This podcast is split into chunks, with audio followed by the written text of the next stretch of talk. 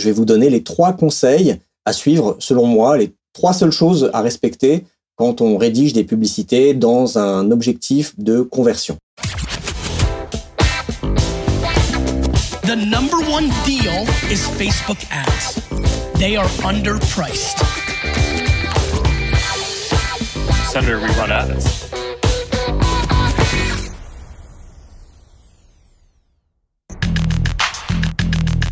Bienvenue dans No Pay No Play, le podcast qui résume vite et bien tout ce que vous devez savoir si vous utilisez la publicité Facebook pour développer votre business. Je suis Joseph Degnaud de Neomédia, consultant spécialisé en Facebook Ads et je vous retrouve tous les 15 jours pour vous aider à mieux utiliser l'outil publicitaire de Facebook et d'Instagram. J'espère que vous allez bien, que vous résistez bien au confinement. Je m'excuse pour la qualité sonore, j'enregistre toujours ce podcast de chez moi et non pas dans le studio habituel.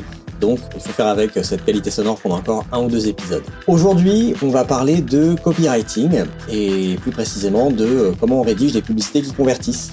Donc, je vais vous donner les trois conseils à suivre, selon moi, les trois seules choses à respecter quand on rédige des publicités dans un objectif de conversion. Avant ça, pas mal d'actualités intéressantes cette semaine dont je vais vous parler. Et puis bien sûr, je répondrai à une question d'un auditeur. Voilà, si vous ne voulez pas rater les prochains épisodes de No Pay No Play, pensez à vous abonner sur votre appli de podcast préféré et pensez aussi à vous abonner à ma newsletter que j'envoie chaque fois qu'un nouvel épisode est disponible. Allez, on commence tout de suite par l'actualité des Facebook Ads.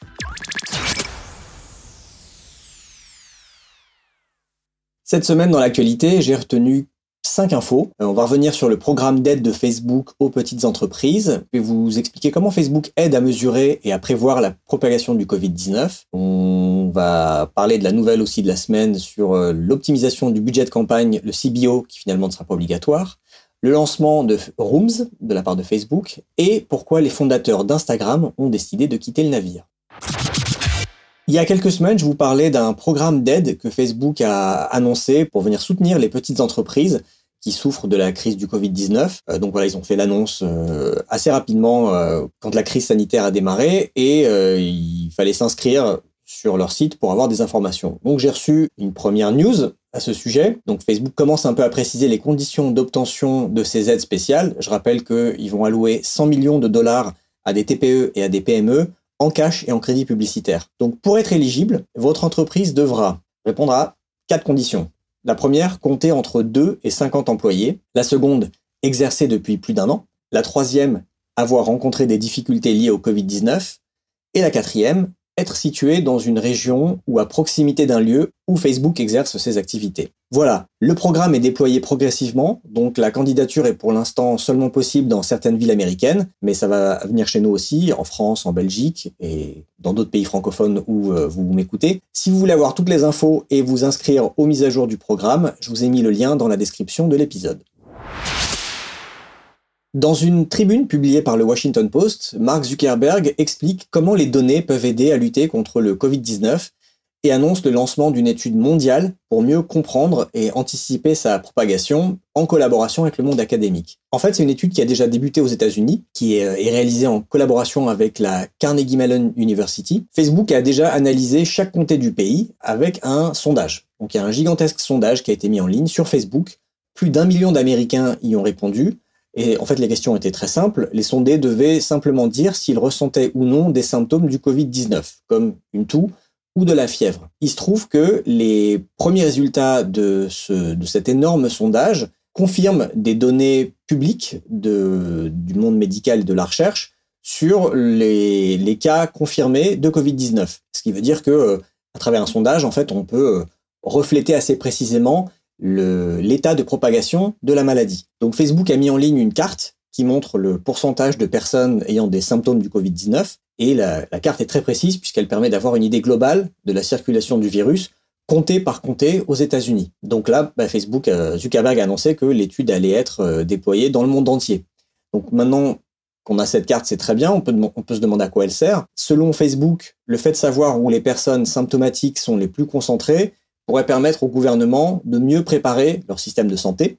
Et aussi, si euh, cette carte avait existé en février, elle aurait probablement pu éviter la pénurie de ventilateurs, de masques, de tests et d'équipements de protection. Donc, elle va être particulièrement utile pour euh, répartir les tests sérologiques qui doivent arriver au fil des semaines, puisque les autorités sanitaires vont être capables de déterminer les points les plus chauds. Et elle sera aussi d'une grande utilité pour le déconfinement, afin de s'assurer qu'une deuxième vague ne fasse pas son apparition, puisque j'imagine Facebook va continuer de faire ses enquêtes en ligne auprès de ses utilisateurs dans les prochains mois.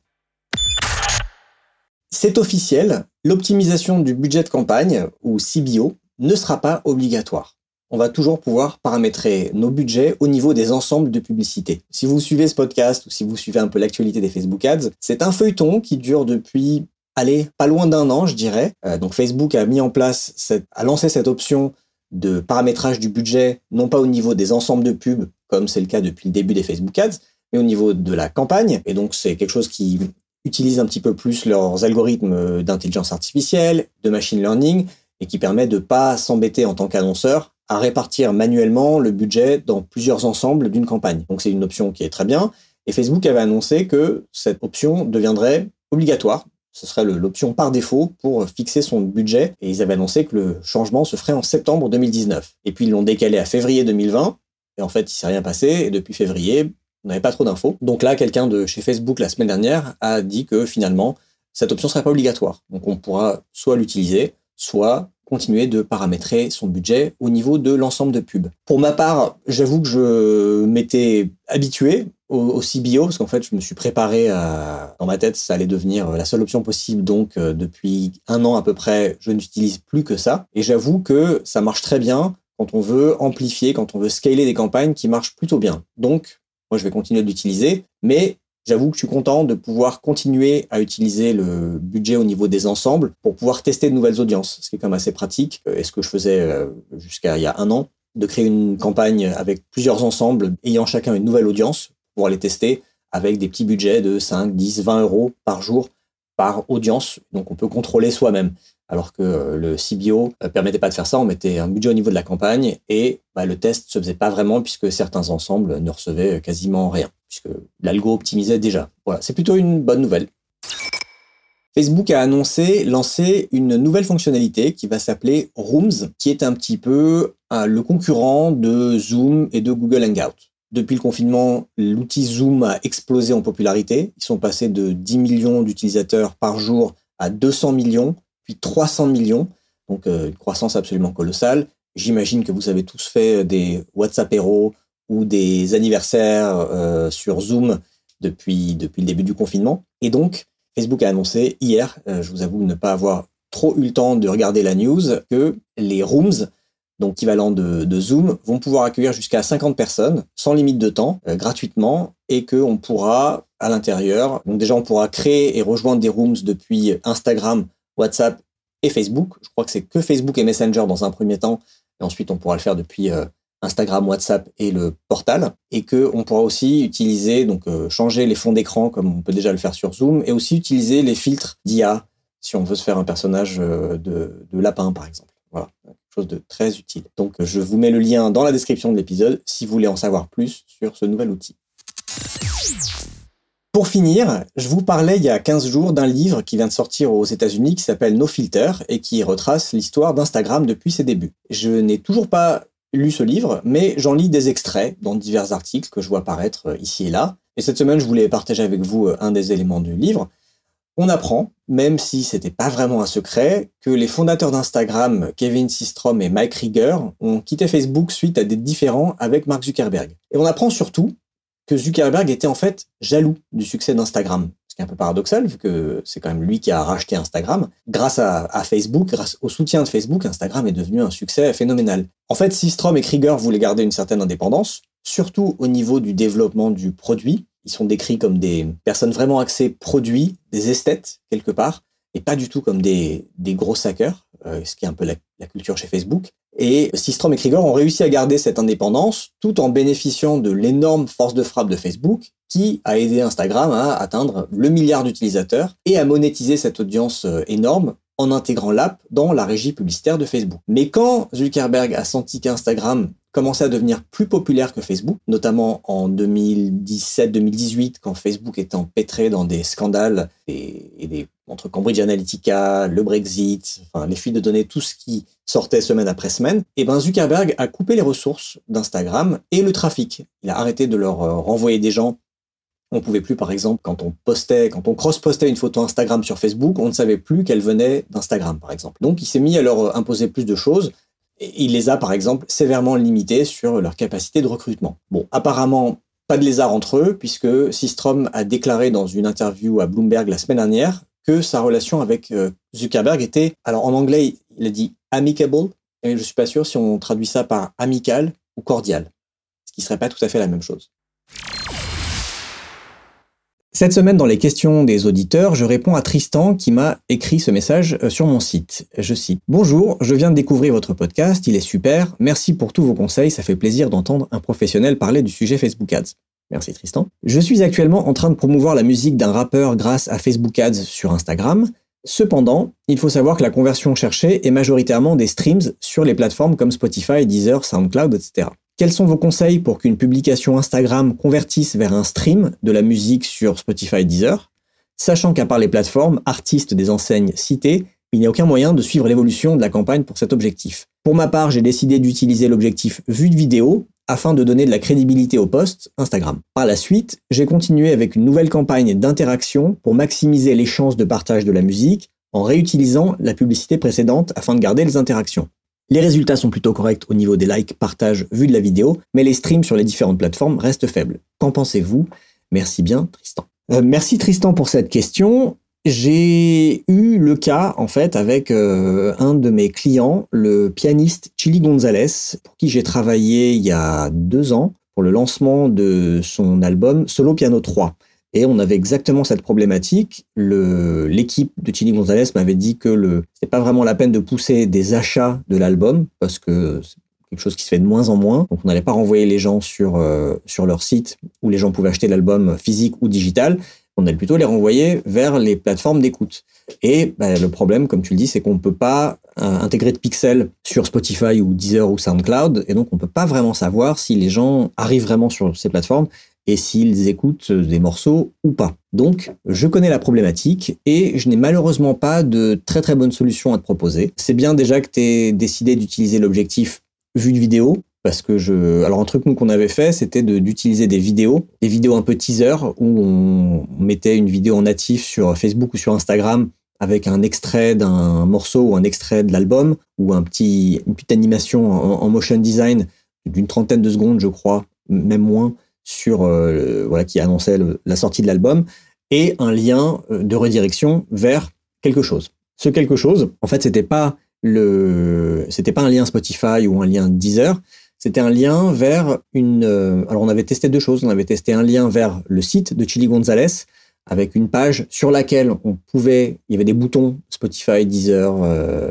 etc. Et on avait essayé aussi un lien vers une plateforme dont je ne me souviens plus le nom, qui permettait de faire ça. Donc euh, j'ai vu ça chez d'autres artistes quand ils sortent un album, ils en parlent sur les réseaux sociaux, on clique sur le lien et on arrive sur une page qui est en fait un résumé, si tu préfères, de la de l'album. J'imagine que tu dois connaître, où on voit la couverture de l'album, et on peut tout de suite appuyer sur les boutons euh, Spotify, euh, Deezer, et, etc. Les, différentes plateformes. Apple Music, voilà celle que je cherchais.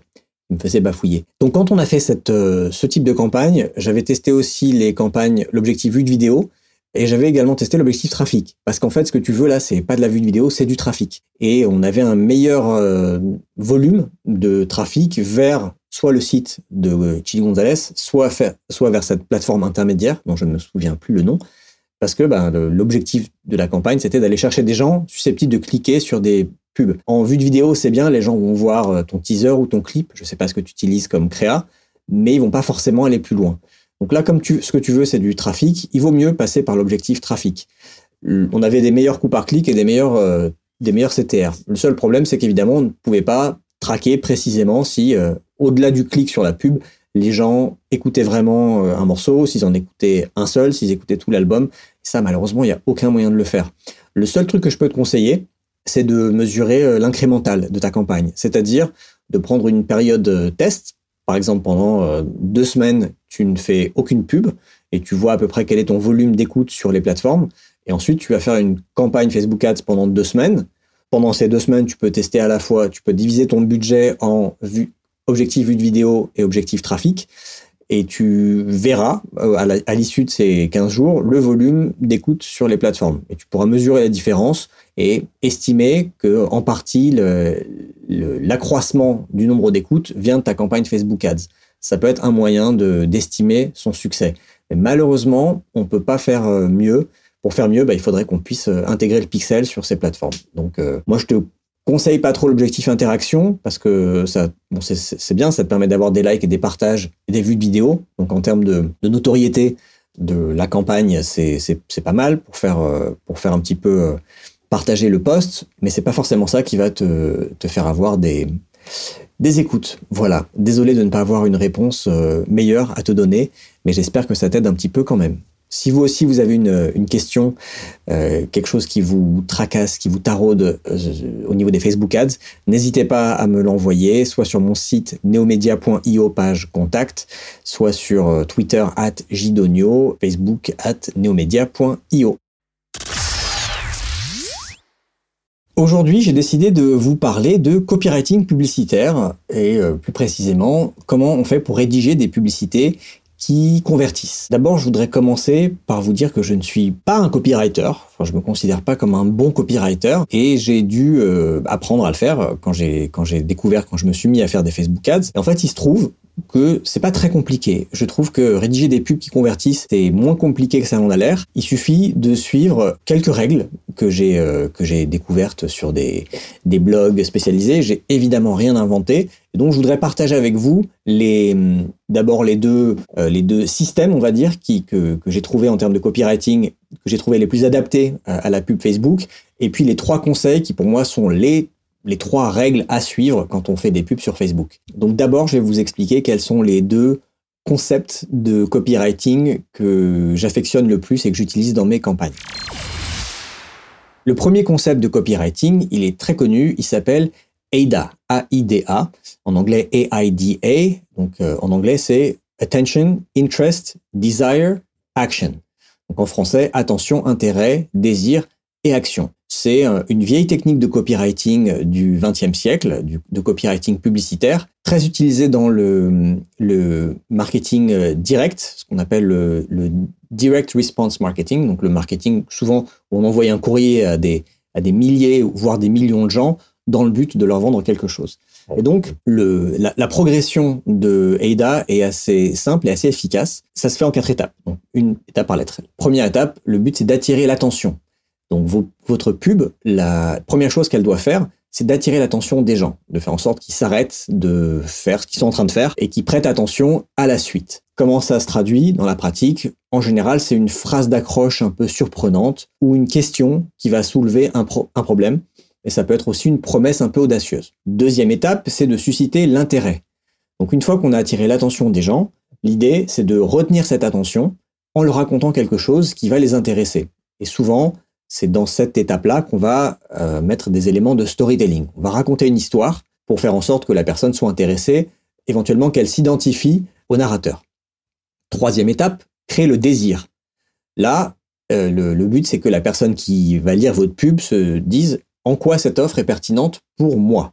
Donc il faut donner une bonne raison d'acheter ou une bonne raison de vous contacter. Et ça se fait souvent en mettant en avant les bénéfices de votre offre. Comment votre offre résout le problème de votre prospect? Sachant que le problème est souvent quelque chose qu'on a un peu euh, mis en avant dans l'élément A, dans l'attention.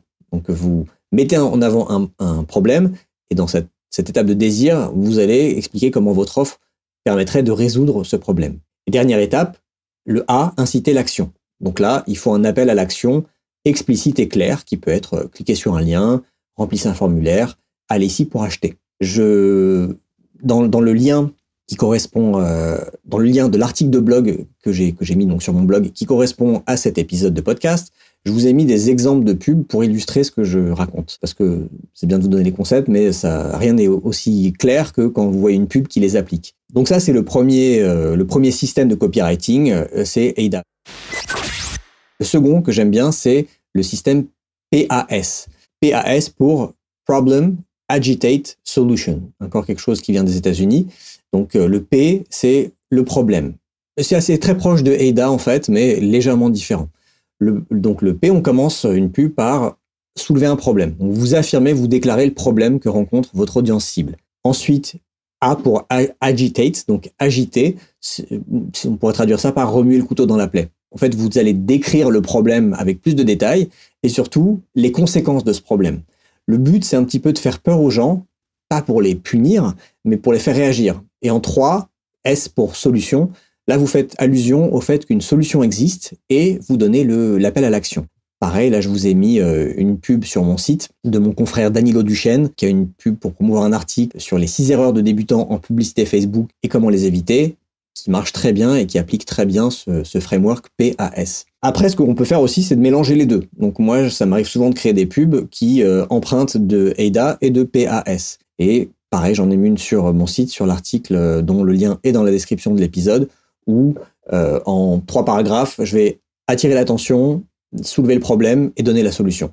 Donc je ne suis pas exactement l'un ou l'autre des deux frameworks, mais je les mélange et c'est une pub qui, tourne depuis euh, septembre dernier, septembre 2019, et qui marche encore très bien. Voilà pour les deux, euh, les deux théories, on va dire, de copywriting qui sont utilisées à peu près partout. Et je pense que euh, pour la plupart des gens qui, travaillent dans le monde de la pub ou du marketing, c'est des choses que vous connaissez déjà. Maintenant, je vais vous donner les trois conseils pour moi à suivre si vous voulez pas vous prendre la tête, que vous voulez pas lire des bouquins sur le copywriting. S'il y a trois choses à retenir et à appliquer, c'est celle-ci. Premier conseil, ayez un objectif clair. Il faut que vos pubs, dans une pub, il doit y avoir un seul message. Il doit y avoir un seul appel à l'action qui soit très explicite et clair. Et donc, il ne faut pas donner aux gens plusieurs choses à faire. Il n'y a pas de, pub où vous allez dire euh, likez la page, dites-nous ce que vous pensez en commentaire et appuyez sur le bouton pour acheter. Vous demandez trop de choses aux gens et du coup, il y a des chances qu'ils ne fassent rien du tout parce qu'ils vont pas savoir vraiment ce qu'il faut qu'ils fassent. Donc, Gardez en tête qu'une pub doit avoir un seul message et un seul appel à l'action. Et pour être encore plus efficace, moi ce que je vous conseille, c'est d'écrire de façon simple, claire et concise. On n'est pas obligé de faire des pubs courtes. Euh, ça m'arrive de faire des pubs qui font 7 euh, ou 8 lignes avec plusieurs 2-3 euh, paragraphes, mais j'essaie quand même de garder vraiment que l'essentiel dans ma pub. Si je peux dire quelque chose en 3 mots au lieu de 10, je vais aller vers le, le moins plutôt que vers le plus. Pour illustrer ce conseil, je vous ai mis deux pubs sur mon site. La première, je peux vous la dire parce qu'elle est tellement courte et tellement efficace, c'est celle de BriefMe. Euh, j'avais déjà, j'avais déjà parlé de BriefMe dans No Pay No Play. Euh, j'avais interviewé Edmond Espanel, un des associés et le responsable acquisition de BriefMe, dans je ne sais plus quel est le numéro de l'épisode, mais je vous, je vous, mettrai le lien dans la description. Interview hyper intéressante. Premier invité qui est, qui est venu parler sur euh, dans No Pay No Play. Et donc, euh, une des pubs qu'il fait tourner, le titre de l'image dit L'actualité expliquée tous les jours à 18h30 par mail et sans publicité. Donc là, en une phrase, on sait exactement ce que ça c'est l'actu. C'est tous les jours, c'est par mail et c'est gratuit. Enfin, c'est sans pub. Et au-dessus de l'image, il y a une phrase euh, qui, pareil, résume très bien, et qui donne les bénéfices de BriefMe. BriefMe explique ce qui est compliqué, résume ce qui est long, analyse ce qui est important. Je trouve qu'avec ces deux phrases, on a à peu près tout dit. On a, en tout cas, il, a dit tout ce qu'on a besoin de savoir sur son produit. Les gens intéressés, encore une fois, le but de la pub n'est pas de convertir les gens dans la pub, c'est de les amener à l'étape d'après. Donc, c'est de les, faire cliquer sur la pub. Une fois sur la landing page, on peut expliquer plus en détail ce que c'est que BriefMe, qui sont les journalistes qui sont derrière BriefMe, combien ça coûte, à quoi ça ressemble, est-ce qu'on peut se désabonner, etc. Tout ça, c'est pas des infos qu'on a besoin de mettre dans la pub. Le but de la pub, c'est juste de démarrer un, parcours, démarrer une conversation quelque part avec les gens. L'autre pub que j'aime beaucoup pour illustrer ça, ce conseil de de, clarté, d'avoir un objectif unique et clair. C'est une pub de la Fondation de France que j'ai vue euh, il y a une quinzaine de jours avec euh, un titre qui dit Don Fondation de France. Dans l'image, il y a un, cadre rouge avec marqué Tous unis contre le virus. Et le texte de la pub dit Tous unis contre le virus. La Fondation de France, la PHP et l'Institut Pasteur ont décidé d'unir leurs forces. Une petite flèche, faites un don. Donc L'appel à l'action est très clair, c'est de faire un don. Il y a aussi un bouton faire un don. Comprend le contexte, c'est de s'unir contre le virus et de soutenir ces trois, ces trois organismes qui luttent contre le virus. Au moment où je vous, j'enregistre, la pub a été partagée plus de 6000 fois. Elle a 4500 commentaires, 21 000 likes. Pour le coup, je suis tombé dessus euh, sur Instagram il y a un mois. J'ai cliqué dessus, j'ai fait un don. Trouvé terriblement efficace et d'ailleurs j'aimerais bien interviewer la, le responsable social média ou la community manager de la Fondation de France qui a créé cette pub euh, que je trouve très bien faite. Donc voilà pour le premier, objectif, le, le premier conseil que je peux vous donner, c'est d'avoir un objectif clair. Deuxième conseil, c'est d'attirer l'attention vite. Vous n'avez pas beaucoup de temps puisque les gens viennent sur Facebook, sur Instagram, pas pour voir vos pubs, ils viennent pour se divertir, pour voir des vidéos de leurs proches ou suivre l'actualité, voir des choses rigolotes. Donc ils sont en train de scroller. Le but de votre pub, c'est de faire en sorte qu'ils s'arrêtent et qu'ils lisent la pub et qu'ils soient intéressés. Mais pour faire tout ça, vous avez euh, une, deux secondes, allez maximum. Donc faut attirer l'attention des gens vite. C'est le A dans euh, AIDA. Donc il y a deux choses qui marchent assez bien pour attirer l'attention. La première, c'est de poser une question. Parce que les questions piquent un peu notre curiosité. Apparemment, le fait même de voir un point d'interrogation, ça stimule notre cerveau. Donc, l'idéal, c'est de réfléchir aux questions que pourrait se poser votre audience et ensuite d'écrire un titre qui va reprendre cette question et y répondre dans votre contenu. C'est un truc qui marche assez bien. Une autre chose qui marche assez bien, la deuxième chose qui marche bien pour attirer l'attention rapidement, c'est de s'adresser directement à votre audience cible. Évidemment, pour faire ça, ça nécessite de savoir à qui vous vous adressez. Donc d'avoir fait un boulot de, persona, de recherche sur euh, qui est votre client idéal, qui est votre prospect, votre audience cible, et si possible de construire différents personas. Mieux vous les connaîtrez, mieux vous pourrez leur parler à ces personnes. Donc je vous ai mis euh, deux exemples encore une fois pour illustrer ce, conseil d'attirer l'attention rapidement. Le premier vient de Dashlane, l'outil qui permet de gérer ses mots de passe comme euh, LastPass ou OnePassword. Dashlane est français je crois. L'accroche, le, titre de la pub c'est Marre d'oublier vos mots de passe et ensuite, le texte dit une pépite de la French Tech pour gérer vos mots de passe, 4 millions d'utilisateurs, téléchargés gratuitement. Je trouve que l'accroche marre d'oublier vos mots de passe est hyper efficace. Tout le monde peut s'identifier à. Enfin, cette question, je pense, parle à, tout le monde. Oui, a priori, 90% des gens en ont marre d'oublier leur mot de passe. Et si on pouvait leur proposer une solution qui leur permette de ne pas oublier leur mot de passe, de ne pas avoir un fichier pas sécurisé, des post-it, de ne pas galérer à se rappeler des, des systèmes complexes pour euh, gérer ses mots de passe. Je ne sais pas si vous faites ça, mais moi je l'ai fait très longtemps avant d'utiliser un outil comme ça. On peut se sentir concerné par, cette accroche, marre d'oublier vos mots de passe. Et ensuite, la deuxième phrase que je vous ai lue, bah, je trouve qu'elle résume très bien, euh, le, elle résume très bien ce que fait cet outil et met un petit peu de preuve sociale aussi en disant qu'ils ont 4 millions d'utilisateurs. L'autre pub que j'aime bien pour illustrer euh, ce, conseil d'attirer l'attention, où là on s'adresse directement à l'audience, c'est une pub de l'appli Kudos qui permet, je crois, de trouver des offres d'emploi. Donc un jour j'ai vu passer cette pub qui disait Diplômé de Neoma, point d'interrogation, trouver les meilleures offres en un swipe sans CV. Alors là, c'est hyper efficace, parce qu'il se trouve que je suis diplômé de Neoma, l'école de commerce, et donc ils ont bien fait leur travail de ciblage. J'imagine qu'ils ont fait des audiences différentes pour plein d'écoles en France, et d'universités, et ils ont fait des pubs où à chaque fois le texte était adapté à, chacune des écoles ciblées. Donc là, évidemment, quand je vois passer une pub comme ça, j'ai vraiment l'impression qu'on parle directement. Et du coup, bah, je m'arrête sur la pub. Si je suis dans une démarche de recherche d'emploi, je peux euh, m'y intéresser télécharger cette appli. On peut faire ce, conseil d'interpeller l'audience directement, de s'adresser directement euh, à la personne. Ça peut marcher en disant Vous habitez à Paris, vous habitez à Marseille, blablabla. Bla bla. Alors il faut faire attention quand même quand vous vous adressez quand vous interpellez les utilisateurs, euh, de bien respecter les règles publicitaires. Il y a des choses qu'on peut faire, d'autres qu'on ne peut pas faire. On ne peut pas interpeller les gens sur leur orientation sexuelle, leur religion, sur des problèmes euh, médicaux, sur euh, la couleur de peau, par exemple. Donc, vous ne pourriez pas faire une pub qui dit vous êtes noir, on a une crème qui permet euh, de euh, mieux hydrater la peau des personnes noires, par exemple. Même si c'est vrai et légitime, vous ne pourriez pas faire ça. Vous ne pourriez pas dire vous êtes juif, on organise des voyages, je ne sais pas où. Vous ne pourriez pas dire, je ne sais pas moi, quelque chose comme vous êtes message pour message pour tous les homosexuels, ou bien vous avez vous êtes diabétique. Donc voilà, toutes ces choses qui sont un peu trop personnelles, hein, religion, conditions médicales, orientation sexuelle, couleur de peau, euh, sont des choses qu'on peut pas utiliser. Moi, j'avais une pub qui avait été refusée.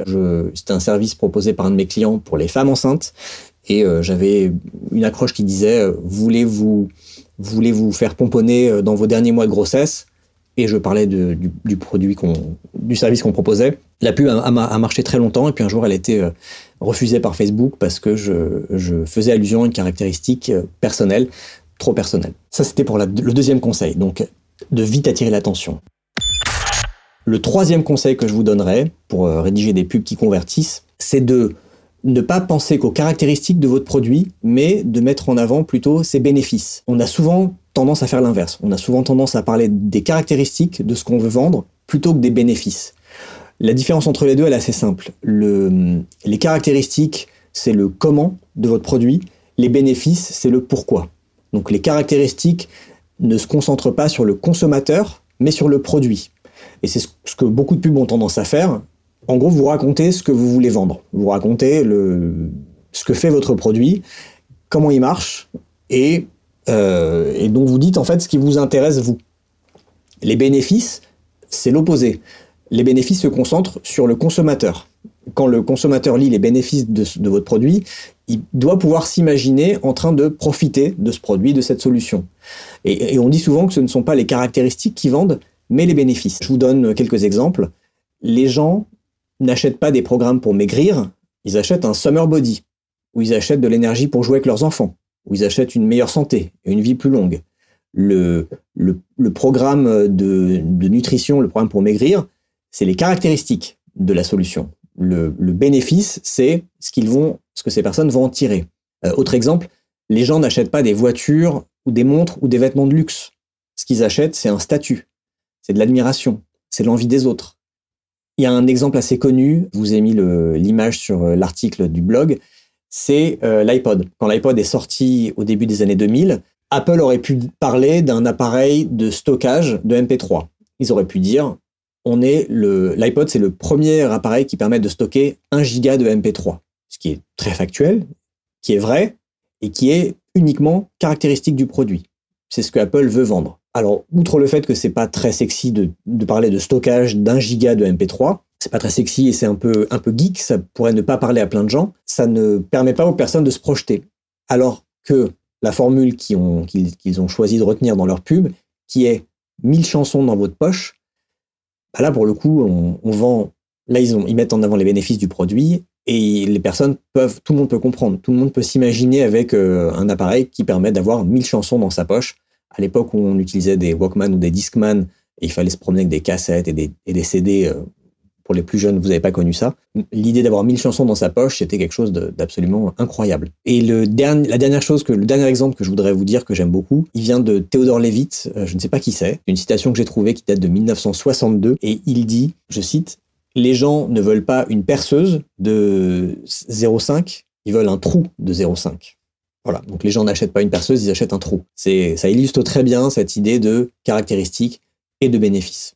Euh, je dis pas qu'il faut faire que des pubs où vous, où vous parlez des bénéfices, mais c'est bien de ne pas faire que des pubs où vous parlez des caractéristiques. Et souvent, ce qui marche assez bien, c'est d'avoir des pubs de prospection où vous mettez en avant les bénéfices de votre produit.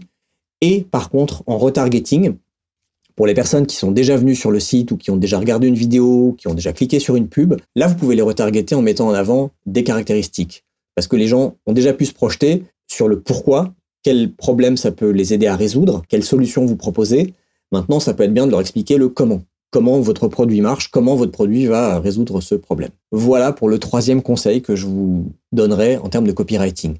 Donc, pour moi, si vous appliquez les deux, euh, les deux concepts de copywriting, AIDA et PAS, et que vous suivez ces trois conseils, un, d'avoir un objectif clair, deux, de, d'attirer l'attention rapidement des personnes euh, à qui vous vous adressez, et trois, de penser plutôt en termes de bénéfices que de caractéristiques, je pense que déjà si vous faites ça, vos pubs seront meilleures que 90% des pubs qu'on voit passer sur Facebook et sur Instagram.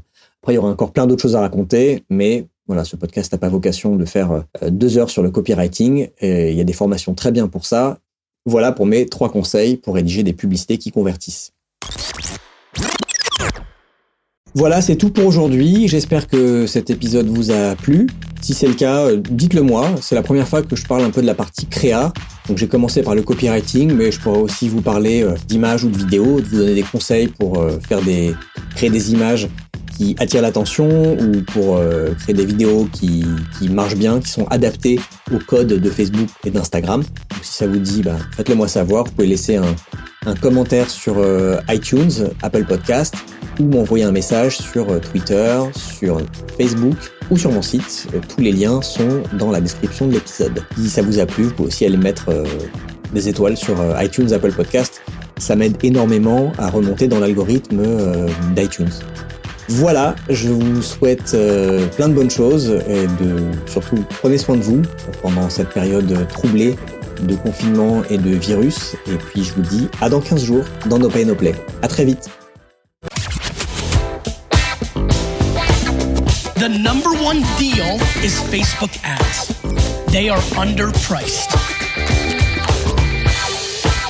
Senator, we run ads.